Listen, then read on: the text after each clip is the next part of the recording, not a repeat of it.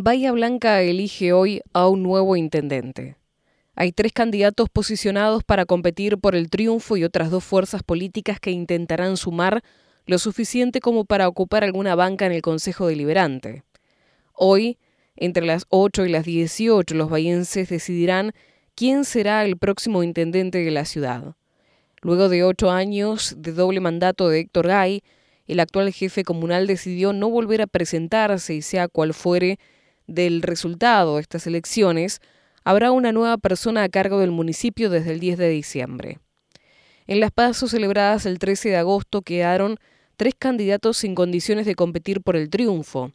Se trata de la oficialista Nidia Moirano de Juntos por el Cambio, Federico Susbieles de Unión por la Patria y Oscar Lieberman de la Libertad Avanza. A su vez, Daniela Rodríguez del Frente de Izquierda y Horacio Varela de Integración Ciudadana buscarán alcanzar el 8,33% de los votos, piso que permite ganar al menos una banca en el Consejo Deliberante. Las primarias arrojaron un escenario de tercios. Juntos por el Cambio resultó el sello más votado, 33,4%, aunque esos sufragios se distribuyeron en forma bastante pareja entre Moirano, con 17,1%, y su adversario interno Andrés de Leo, 16,3%. La senadora provincial apunta a conservar los votos de quien fuera precandidato larretista y a sumar nuevas adhesiones a partir de la atracción que pueda generar la figura de su candidata presidencial Patricia Bullrich. Subieles representa un espacio que obtuvo el 31,2% de los votos en agosto, de los cuales él consiguió el 24,8%, mientras que el resto lo sumaron sus entonces oponentes Sebastián Más y Leandro Nievas. Al igual que en el caso anterior, el presidente del Consorcio de Gestión del Puerto apunta a retener a quienes acompañaron a Más y Nievas, a la vez que intentará sumar nuevas voluntades entre aquellos que no fueron a votar en el primer turno, quienes eligieron algún partido que no superó el corte de las PASO. Lieberman recibió hace dos meses el 27,71% de los sufragios, convirtiéndose en el postulante individualmente más votado. A partir de la convocatoria que genera Javier Milei en punta de la boleta, el economista se esperanza en mejorar esos números e imponerse en este comicio. En el caso de Rodríguez, consiguió el 2% de los votos dentro de la interna del FIT, que en total logró 3,18% debido al aporte de la otra corriente interna liderada por en Bahía por Néstor Conte. El objetivo de la izquierda será quebrar la barrera del 8,33% para tener una banca en el Consejo, misma meta que el vecinalista Varela, quien en agosto recibió el 1,9% de los sufragios. El deliberativo local pone en juego la mitad de sus escaños, 12 sobre un total de 24. Se trata de las bancas obtenidas en 2019, cuando ingresaron siete ediles por Cambiemos, cinco por el justicialista Frente de Todos. En la actualidad, el bloque de Juntos por el Cambio cuenta con 14 miembros más, dos concejales afines de la Libertad Avanza. Ingresaron por el partido de José Luis Esperte en 2019. El peronismo ostenta las otras ocho sillas.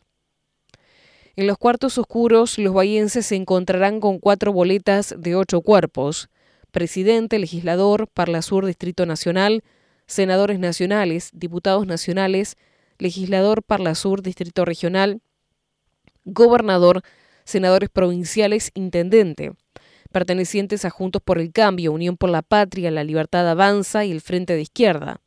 Los candidatos a presidente y gobernador de Juntos por el Cambio son Patricia Bullrich y Néstor Grindetti, así como vale mencionar que Gay lidera el tramo de candidatos a legisladores del Parla Sur Distrito Regional.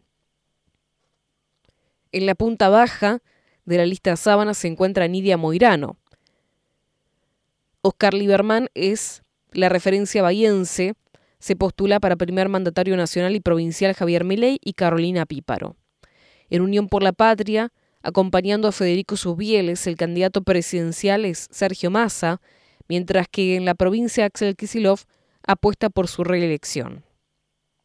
En el FIT, Rodríguez tendrá en lo alto de la boleta a Miriam Breckman y para gobernador a Rubén Sobrero. Integración Ciudadana, en cambio, es un espacio vecinalista y la boleta de Horacio Varela tiene solo el cuerpo con la propuesta local. Aparte de estas opciones, también habrá boleta corta para la fórmula presidencial del gobernador cordobés Juan Schiaretti con Florencio Randazzo como vice. En nuestro distrito habrá 127 centros de votación, que contendrán a 752 mesas, incluyendo las de extranjeros y de la cárcel. El padrón de ciudadanos habilitados para votar comprende a 260.462 personas a partir de los 16 años. La participación en las PASO, de acuerdo con la Junta Electoral de la provincia de Buenos Aires, fue de 68,6% del electorado, la concurrencia más baja de la historia para una elección de cargos ejecutivos. Ese día asistieron a las urnas 178.821 bahienses. Tomando como referencia las anteriores primarias, en años de comicios ejecutivos, en 2011, primera vez que se aplicó el sistema de paso, la participación fue 77,04%, en 2015 del 74,9%, en 2019 del 75%.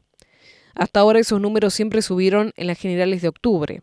Según la Junta Electoral, en 2011 asistió el 77,2%, en 2015 el 78,3% y en 2019 el 79,3%.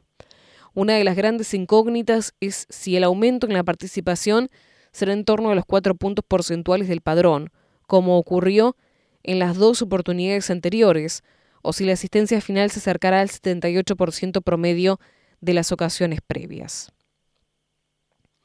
Las chances de Gay en el Parla Sur.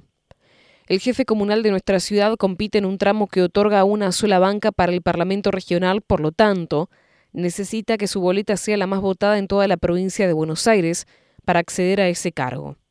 En Las Paso, el postulante con más adhesiones en ese segmento fue Gustavo Arrieta, de Unión por la Patria, con 2,9 millones de votos, seguido por la suma de los entonces precandidatos de Juntos, el bullrichista Gay y la larretista Daya Tabela. El tercer escalón quedó Héctor Galvez, de la Libertad Avanza, con 2 millones de sufragios. El Parlasur tiene sede en Montevideo y sesiona una vez al mes. Los delegados argentinos no cobran sueldo, aunque tienen cubiertos los costos de traslado, alojamiento y viáticos. Según el sitio web del ente, sus objetivos son valer por la democracia, la libertad y la paz, así como promover la integración entre los pueblos.